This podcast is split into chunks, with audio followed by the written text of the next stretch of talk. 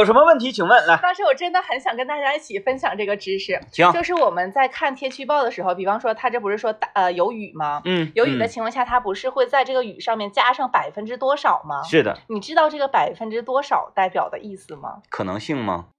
就是有百分之八十的可能性会下雨。我觉得是可能性吧。我以前也是这么觉得的，但其实不是啊，。不是嗯，什么？就是呃，如果它上面标的是百分之八十，并不代表说今天有百分之八十的几率会下雨，代表的是今天一定会下雨，但是会有百分之八十的地区下雨。啊，是它是按面积算的。，对，不是啊按照时间来算的，那五十到降到五十呢？那就是有百分之五十的地方会下雨，啊，但是一定会下雨，不是说只有一半的可能会下雨啊啊。这是我新学到的一个知识。那你看你的这个标定位是南关区，也就是南关区这整个区域都会下雨啊啊，南关区呃，南关区有一半的地方都会下雨，但一定会下。啊，，对，不是说呃按时间来算的，是按地区来算的。谁告诉你的？那个就是科普的那种啊小帖子，行行行嗯，可以，是不是很有趣？这个这个挺厉害？我一我一开始都认为是可能性，对，嗯因为之前看到就是说有百分之三十，一般会小小小小小到中雨，它会画百分之三十，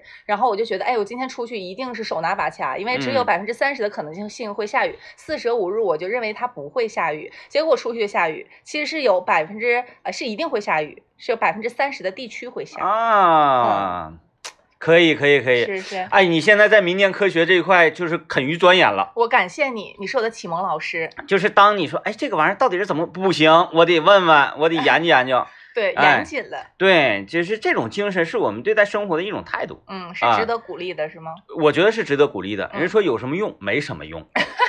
啊，你说你知道这个，你就就就可以成为科学家？不可以。是哎，但是呢，你会愉悦自己。是，哎，你会觉得，哎，我这个小知识，我可以，呃，至少，嗯，你等过两天政委回来，呃，你啊你问问他，他指定不知道他。知他知道啥的。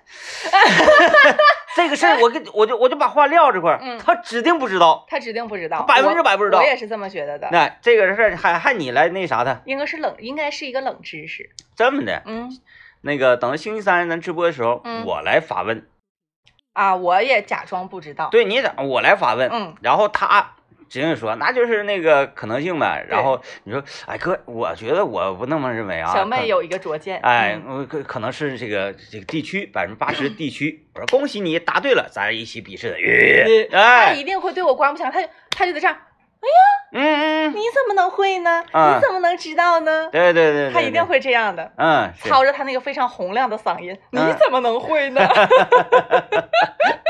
挺厉害，挺厉害，这就是生活当中来这个平淡，生活很平淡，很平但是淡抓住这种小小小的地方、小小的机遇来愉悦自己，当我嗯。得到这个知识点的时候，我真的我内心很很很开心，很兴奋。因为它超出了可能大部分人的认知。对，然后我当时的想法就是我要在节目上跟两个哥一起来分享，对对对，这个太好了。嗯，是吧？这个特别还挺有意思的，嗯来，欢迎收听今天节目啊！今天我跟大林今天聊啥呢？嗯很多学校都也放暑假了啊，今天那个有有有朋友们啊，有听友友友们这个呃推荐说想要跟咱们分享分享啊，曾经那些快乐的假期生活啊啊，不管大家是参加工作啦，还是娶妻生子啦，还是退休啦嗯啊，我们都曾经在学校里享受过寒假和暑假。是当然，即使你那个娶妻生子了，如果你是一名人民教师的话，嗯啊，你也是有这个寒寒暑暑假的对，今天我们就来说说你记忆犹新的那些寒暑假，啊，哎快乐的假期生哎，活，印象最深刻的。嗯首先就是这个作业这个问题，啊，我特别特别苦恼。我说放假为什么要留这种比较具象的作业呢？那这个我真的没有什么好聊的，因为我作业完成的特别好，是，我觉得你你你我是先写，你是属于学习好的那个是吧？对，你在你们班这个呃，前十，小学吗？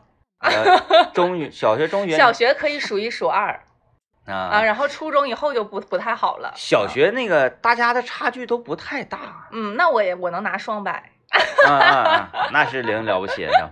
完中学就拉胯了呃，中学和到高中一直就是属于中等的学生，啊，但是也那个，但是我很努力，只能这么讲。哎，那更更可悲，对呀、更可悲。对呀、就是在我不处对象、不打游戏、不上网吧的前提下，手蹬脚刨的学才能挠到一个中等。就很可怜。你嘲笑我吗？没有没有没有没有，嗯其实我就缺少这种这种精神嗯，啊！我如果有这种精神的话，我至少能能考个清华之类的吧。你肯定是非常聪明的类型，但是我觉得你可能有点儿就是偷奸耍滑在学习上对对对，我我不怎么学习，上学的时候啊，就压根儿不学，我真是不怎。么学习，然后呃也不太听话。但是你一旦触及到说我的尊严了，我说啊，我这个学学习这个就好像不太难的事情，怎么还分儿打这么低呢？又不是不会，是不是？嗯对，啊，学一下就会了呗。嗯，完就学一下就会了，然后觉得没什么意思，然后就就就就又打篮球去了。就学一下会了之后，证明我有这个学习能力了啊，当然完就不学了。就是这个作业特别苦恼啊。嗯，你是等到最后写，还是会平均到每天？最后 最后到临开学返校那几天疯狂的补呗？是的，没错。你应该是这种类型。呃，我我是有那个有分阶段的。嗯，我我我那我先说我那时候作业啊，是两个大本子啊，我那时候也是。啊，对吧？就是嗯每天两篇每天两篇那种。对，其实呢，我们应该为什么留这个寒暑假作业呢？就是让那个学生即使在放假了之后，也能够保持一个每天都在学习的这么一个习惯，对，是吧？所以他才给你发每天写两篇，每天写两篇，每天来完成这个任务。嗯嗯但是呢，我我所认识我周围所有的同学，我认识的所有的人，寒暑假作业没有按照这个正确的规则来进行写的，好像真的是这样。是吧？要不就是像你这开头写，对要不然呢，就像我这种就怼到最后写对啊，然后同学们一起帮忙写对，啊，这种呢，是，就是嗯真的很少有说这每天写一篇，每天嗯写一篇的啊，即使这是正确规则，嗯，但是呢，我我我是这样，刚发下来之后，我说今年我要一改常态，啊，我要玩的潇洒，我要先写，下决心了啊啊！我可能写个两三篇之后呢，然后我就动摇了。我说我为什么要先写呢？嗯，因为这个这个是什么情况呢？我们那个寒暑假作业，你们老师批吗？我们老说实话，他会收上去，但是我觉得他没批，因为太多了而且他新的学期开始，他就投入到新学期的教学当中了。啊、这个任务呢，其实是一个自觉，然后到现在应该是家长来进行监督的。寒暑假的作业，老师也在放假，凭什么给你批？他我真的觉得他没批，他顶天儿就是翻开看看你有没有做完。他至于你内容是什么，他真的不细看。说到重点点子，上了，这个时候我就我特别苦恼是什么呢？就是我既然没学，嗯，我也没认真写，我胡乱写，我等于说浪费了纸张，浪费了我的这个油笔，是，浪费了时间。嗯，我觉得这个是特别苦恼，因为数学吧，你可以随便写，咔咔简单就就就夸夸带过去了。语文不行啊，嗯，语文让你这个字儿写一行，你就要写一行，你没办法带过去啊对，啊！所以这是这这这个是令我非常苦恼的，我也经常找同学来帮忙。然后那个我们这还有还有什么作业呢？还有日记，啊，我们也有啊。每天都要写一个日记，这个我是比较喜欢的。我最不愿意写的就是日记了，呃，一开始呢也能做到说每天写。每天，哎，今天有啥事儿？比较平淡。我今天中午吃了排骨啊，然后塞牙了，然后拿牙签塞牙这牙么细，啊，然后吃那个米饭，泡点汤，泡咸了，我又加了半勺米饭，结果没吃了，我妈给我骂了啊。但是不能浪费粮食，我给我家猫吃了啊。然后等等等等等等，就是这种流水账。日记应该是这样的。我也是这么写的。完到最后呢，可能有点说，哎呀，我认为今天很高兴开心啊，就就这个，就就是这个，嗯。哎，我们这个聊你印象最深刻的啊，记忆犹新的那些寒暑假，嗯，嗯，咱们是主要针对寒暑假，比方说那五一啊、十一啊这种小假期算吗？不算，啊，就寒暑假，就寒暑假，啊，嗯，就寒暑假，其实我是觉得，那要是说记忆犹新的寒暑假，我好像就有一次是比较印象深刻的，就是有一年我上小学的时候只有一次，啊，嗯，这么平淡呢？我的寒暑假每年都是一样，就是写在家先写作业，写完作业之后，然后可能去我大姑家住住住一个星期，然后可能去我姥姥家住一个星期，嗯，然后回来基本就差不多了你也还行，啊。嗯然后我大姑家就是我姐家，嗯啊啊，然后在在那跟他玩儿。是，那你大姑家也有可能是你哥家，那你谁知道你大姑生男孩儿呢？你 什么？就是这个我大姑家啊，就是我姐家 就是这个爱家姐家啊啊啊就这个这想要强调一下这个关系。啊啊，爱家的妈妈是你大姑。对啊啊嗯，然后就这个是常常规操作了，每年放假都会去的。嗯啊，然后就有一次，那他俩不上你家呢？嗯，因为他要上学，他比我大嘛，嗯就是他我上小学的时候，他上高中、上初中什么的，啊，比你老那么多呢？呃，年长，啊，年长那年么多的，。对，所以啊他可能要补课，要学什么东西的，他不方便，然后我可以去他家。对对，他得补补课，因为他学习，嗯不是，他会学一些特长，去学声乐、琴什么的，我就跟啊他一起去，啊啊嗯，我就坐门口儿。啊，他就领着你。对，那时候你就比他高吧？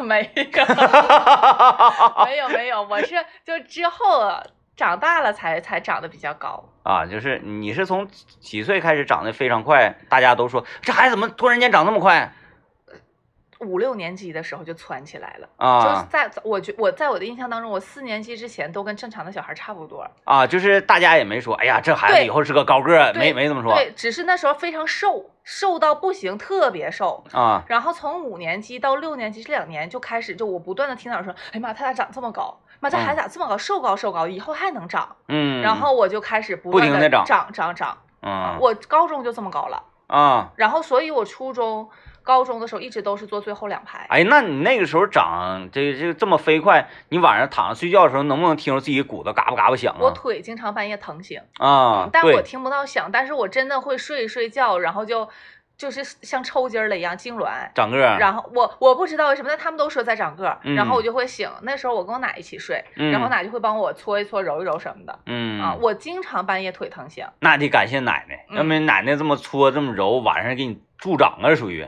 拔苗助长是吧？把我的筋都给我搓开了。嗯嗯，那还有什么秘诀呢？多喝牛奶，多喝牛奶，嗯，多睡觉。嗯嗯，其实按理来说，我是遗传因素是没有这么高的，我们全家没有这么高的基因，我比我爸还高。嗯，啊、所以就是我们家人也都很费解。就是家里有什么活儿都是你来干啊，是吧？挂窗帘你得涉及到高处，扫那个天棚啦。过年的时候挂窗帘、卸窗帘儿，哎，然后粘那个上面的塑料布，全是我。啊，帮嗯我妈拿上面的鞋盒儿，就是我不在家，他们就站凳子往上摆，啊我一回家凳子全撤了，全撤就是了。也就是就是当一个女孩啊，在说这些的时候，你也不知道说应该为她高兴啊，还是应该就是就觉得有点哭笑不得，就是很难。高兴呗，啊已然咱就接受呗。行，已然这样的，能为父母嗯做点力所能及的事儿，有苦恼吗？太苦恼了。找不着对象了，苦恼的是我一直特别想坐在第一桌，呃，不，不能啊叫第一桌，，就是前排，讲台两边不是会有两个特殊的位置吗？那是学习不好的，就是特别调皮捣蛋的，放老师底下。想去，嗯就那样我都去不了，因为我太高了，我坐那儿他们看不着黑板，嗯，所以我初中、高中一直都是坐最后两排的，想想上前面坐去。想上前面坐着，嗯，因为你知道我是那种特别学习认真的小孩，嗯但是后两排的，我不是说后两排的学生不好啊，不是我上学那那个意思不没事儿没事儿，我觉得没有问题。我上学那时候，我不知道我们学校当时咋想的，我是特别呃理解不了，因为嗯现在呢就没有这么排座的。是我们我们班，咔，学习榜下来了，就是那个期末考试榜下来了，下个学期就按照这个榜，啊，排座次榜坐呀？对，就跟梁山好汉排排座次似的。然后呢，这个每个月月考考完了之后，咵，成绩下来了，再重新换座。嗯，哎，第一名、第二名、第三，咵唰唰唰唰就往后排。啊，那我还没遇到过，我们嗯就是按个儿我们就是在后后面坐的，呃我们那些朋朋友友的，啊。天天上课在后面洗洗头，拿水桶泡 泡脚。那你这太夸张了。这那老师就就默默认那什么了啊啊、当时也不知道是为什么采取这样一种，嗯，他可能我觉得是为了方便管理了，他就只抓前面这一块。对对对就就抓前面那块不太好。把前面那块给抓的确实是好。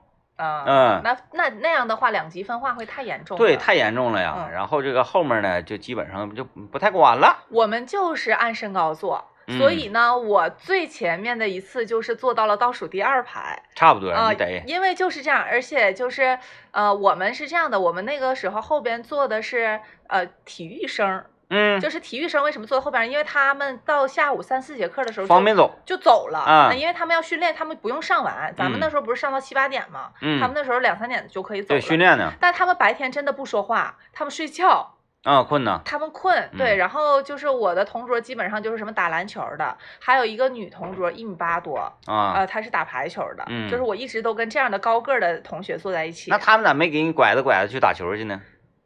我从小走道就那样式儿的，就嗯这样式儿的。嗯嗯嗯嗯，不太灵活。对对，他们也不会就是这样这样带我去，怕沾责任。啊，嗯，呃，他们他们他们有那种就是，呃，那种心理嘛？就是嗯，妈、白瞎这个儿的，有那种心理吗。我觉得有的时候，有的时候会表现出来。就有的时候开那个运动会嘛，啊，我会说，我说，哎，我说那个那个今年运动会你报了一个啥呀？然后他就说报那个跳高，因为他们男孩腿长嘛。嗯完了他们就说你报啥呀？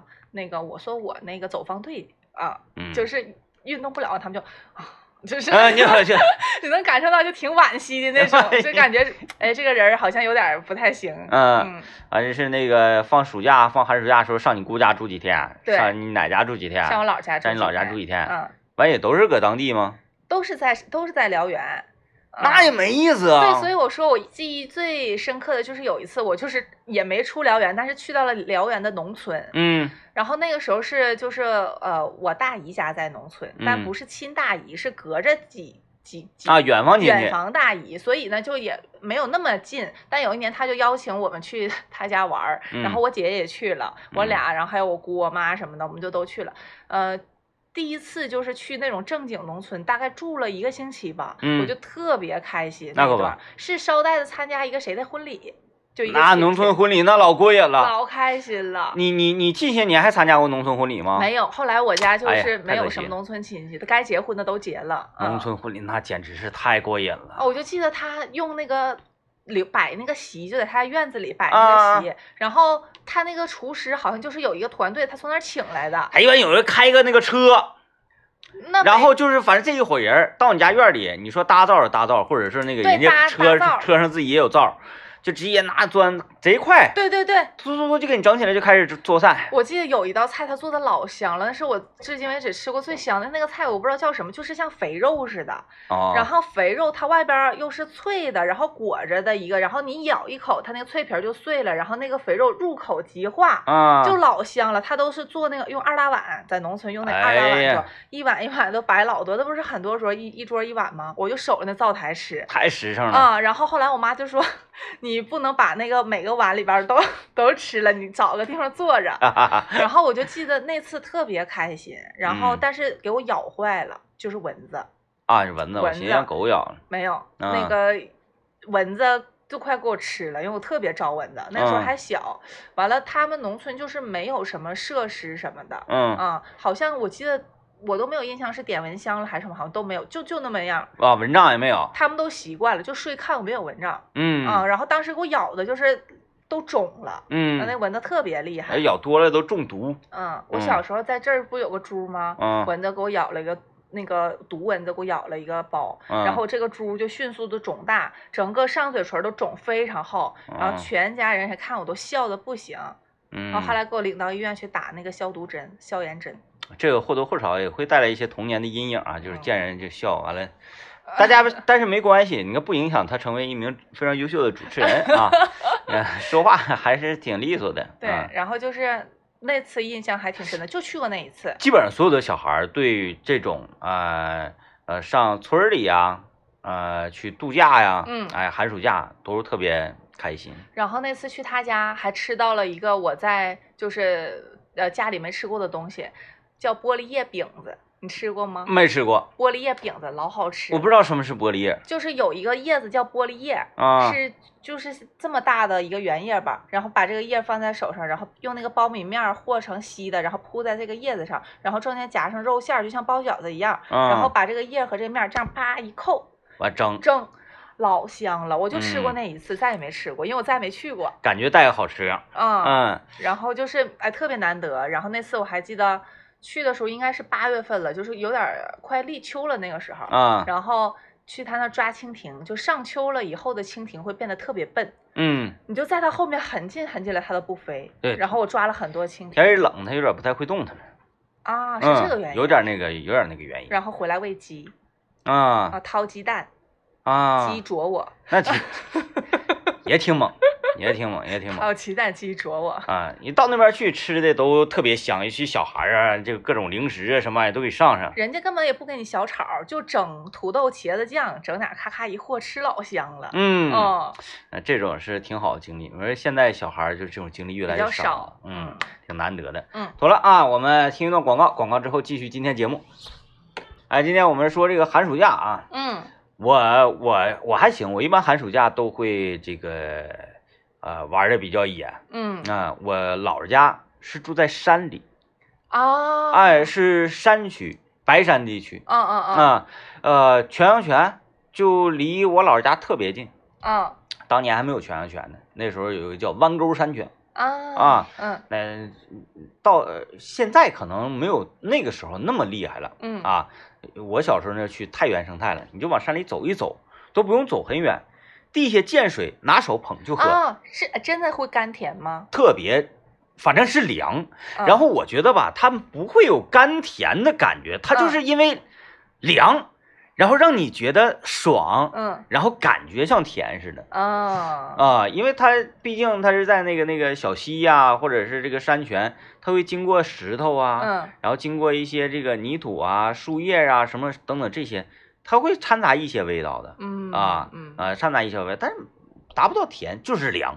那时候你会把那个西瓜放到那个水里面吗？然后就是像冰镇一样拿出来吃就是那个嗯，不用这么复杂，啊？那怎么做因为家家都有井水，啊？对对对，打开自来水管子，哇，就就拔凉拔凉拔凉的。是，而且太爽了，我就特别愿意暑假的时候上我姥家，嗯我姥家那个地方就是长春，当年啊夏天可能那个三十多度，我姥家二十二度，哇，避暑胜地啊、白天最高温度二十二度，太爽了，晚上最低温度十四度，哎呀，太凉快了，必须得烧炕。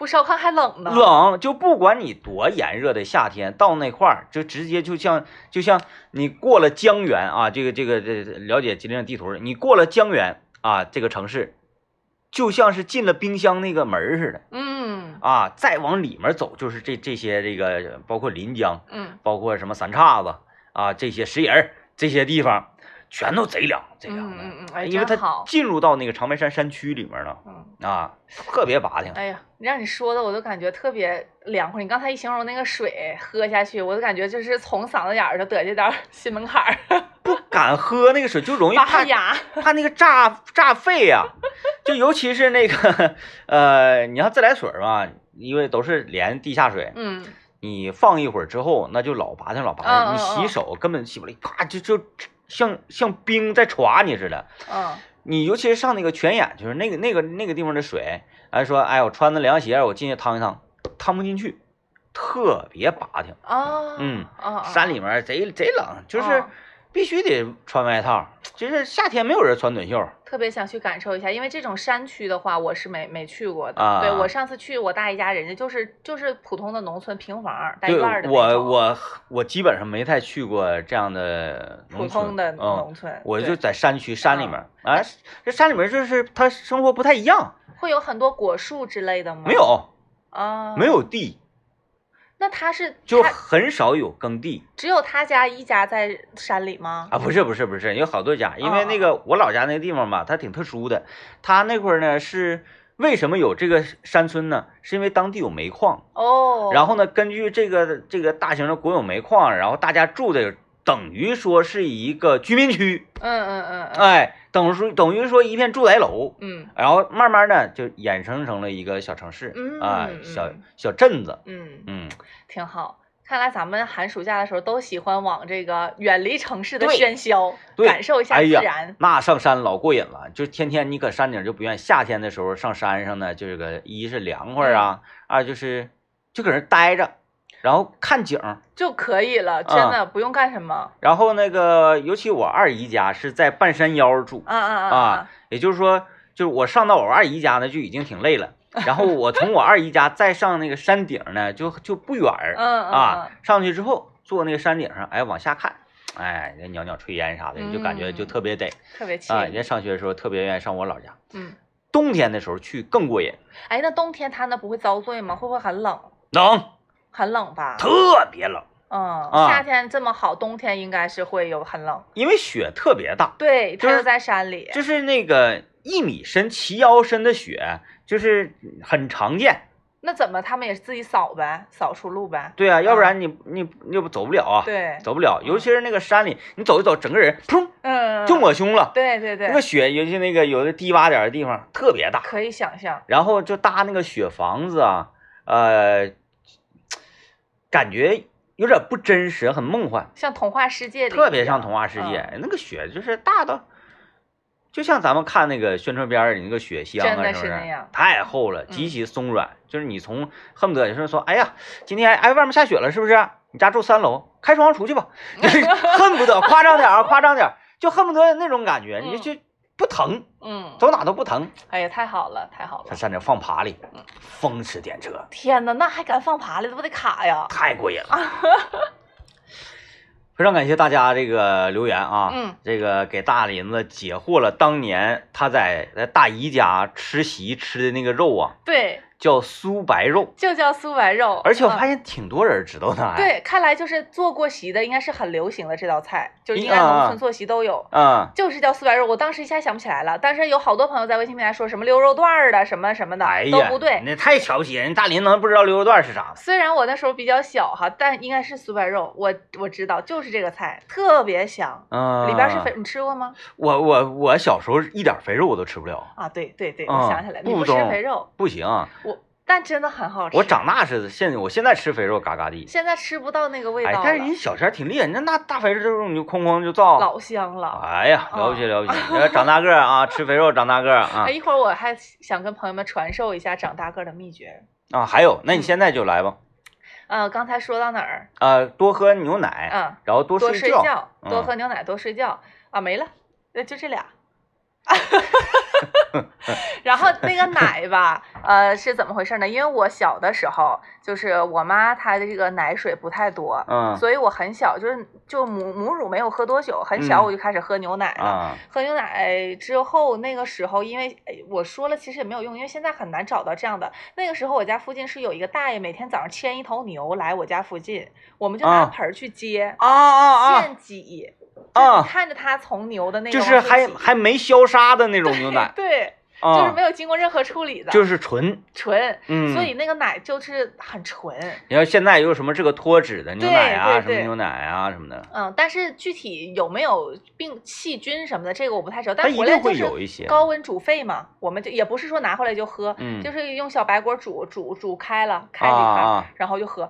那个奶特别好喝，它和现在袋儿装、盒装的那个奶是不一样的味道，因为咱嗯就是说一点水也不兑，嗯，就是特别纯，挤出来煮完了就喝。啊。我喝那个奶大概喝了好多年，后来大概就是那一头牛吗？啊不是，他会换不同的牛 来。我寻思你可得一头牛喝，那就是说那个牛也很重要呢。那可能就是他家应该是养牛的，我分析。啊，那个时候就是他固定的时间来，所有的邻居全去，每人拿一个小盆儿挺好。啊，然后每天挤一斤，我和我爷一人半斤。嗯，就是那个奶，我就觉得是那个奶的营养太高了，然后把我催的，就是营养成分很大。可能是，后来就是由于这个时代也在发展嘛，后来大爷就不领牛来了，嗯，然后我们就就开始订那种，就是门口订一个小匣子，啊他会给你送那个。嗯但是呢，那个奶也是说是牛挤的，但是因为我没看到，是他送来的。对对对，但是它也是生成的，因为它也不是说那种塑封的、超高温灭菌的那种瓶子，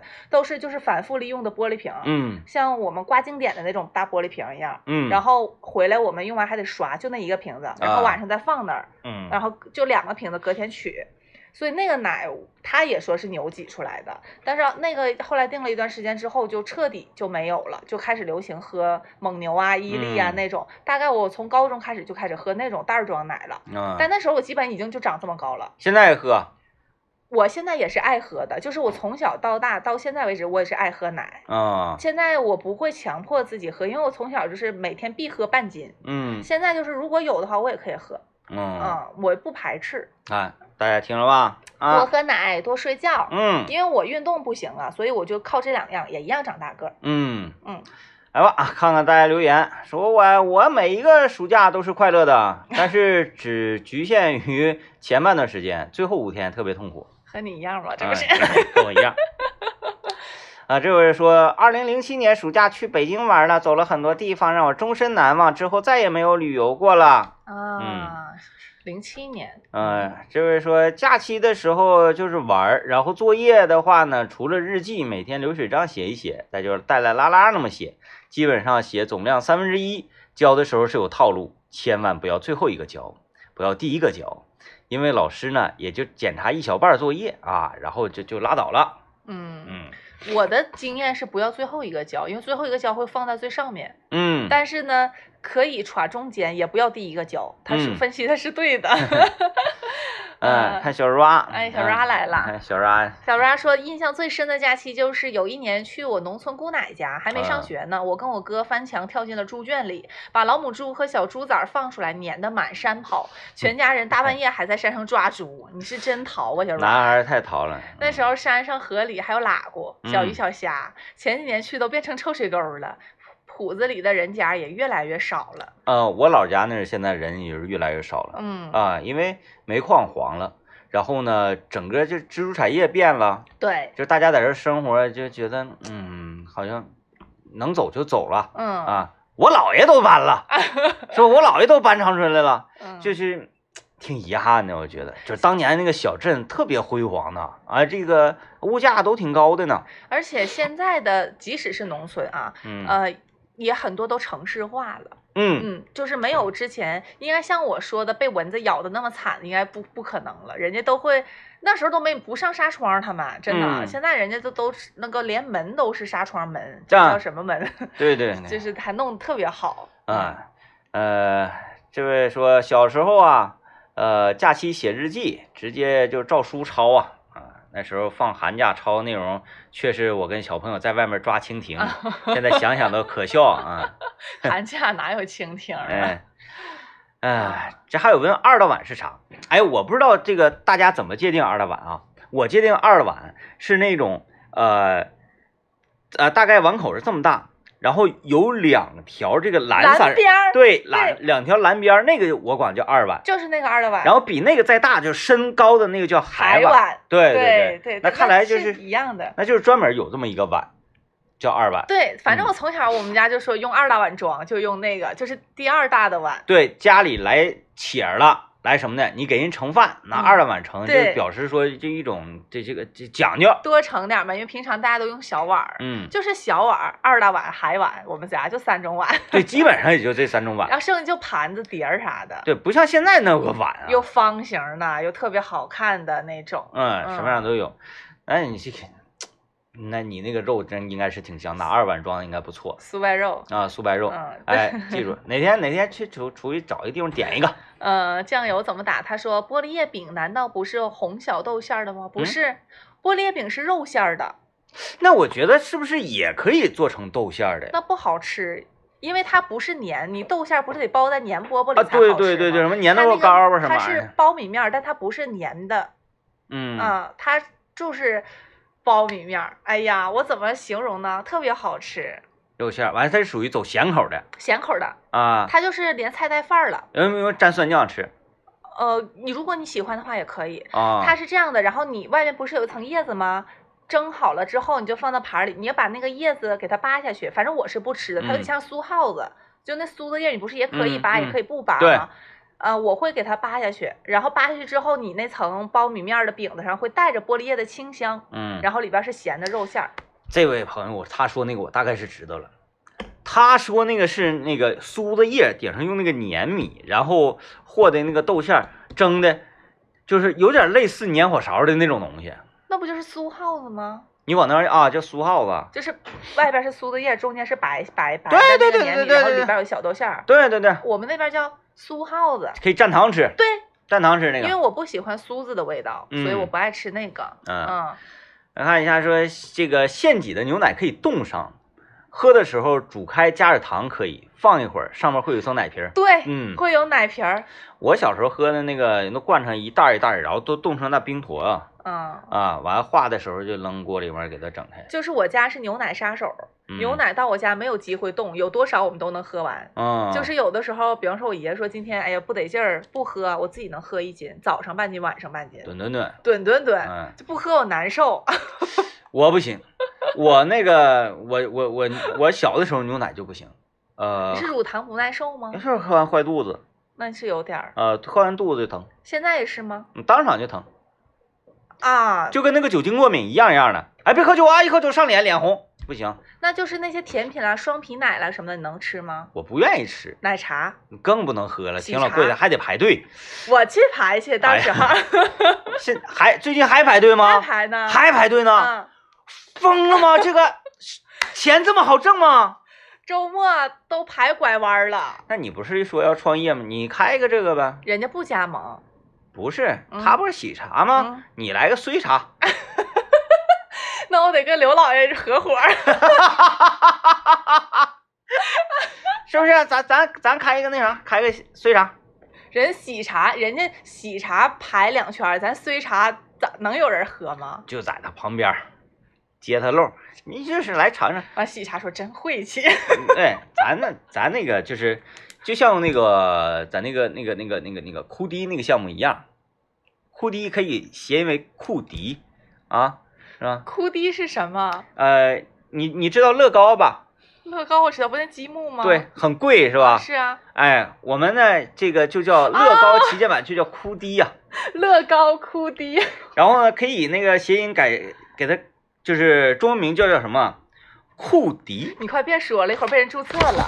不是那个有一个室友，他是干类似这这这个行业的，他他想注册这个嗯库迪，结果就已经被注册了。这么的呗，哥，咱们一人投资点钱，咱干点啥呗？我求你了，库迪，你别一天在这给别人出谋划策了。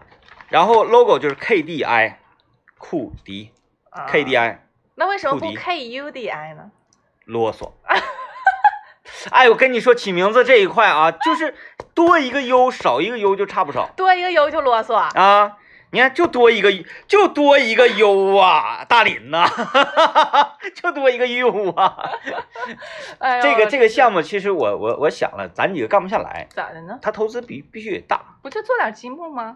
呃，首先得有个厂，你要做代工吗？当然代工了，你限期没有那么大的市场，你为什么要弄个厂啊？当然代工了。我寻思我就要做一步到位，然后我要对我所生生生产的每一个库迪的这个产品呢，都要这个呃把关。咱不能说啊，你他他叫乐高，你在他对面开你叫库迪，然后你这个东西就就扎手就硌手，那不行，必须得顺滑丝滑那你就是说每一个库迪你都摸抚摸呗，抚摸它呗。啊、或者是就是你你你，嗯，那那实在不行就得代工。必须代工啊！大连这个绝对挣钱，你回去跟你妈说，让她给你拿点钱，你干。我妈现在跟我说不让我找她讨创业这个，这这个啊，我反正我就跟你说了，你你你你要干你就干，免费拿去啊，库迪库迪，我不拿去也是让别人拿去，都免费，对，还不如我拿拿去，了。因为这个具体时间不够了。嗯，我之前有有一期节目讲库迪这个事儿，嗯你可以听一听，我对他的分析以及产业链条，包括现在这个消费者的供需关系，已经可以说品的是非常透了。行，现在就差就是鱼龙混杂啊，A 品鱼龙混杂，现在就差一位大哥站出来说：“小伙子们跟我来，嗯，哎，库迪。库迪嗯妥了，拜拜。流程管理新时代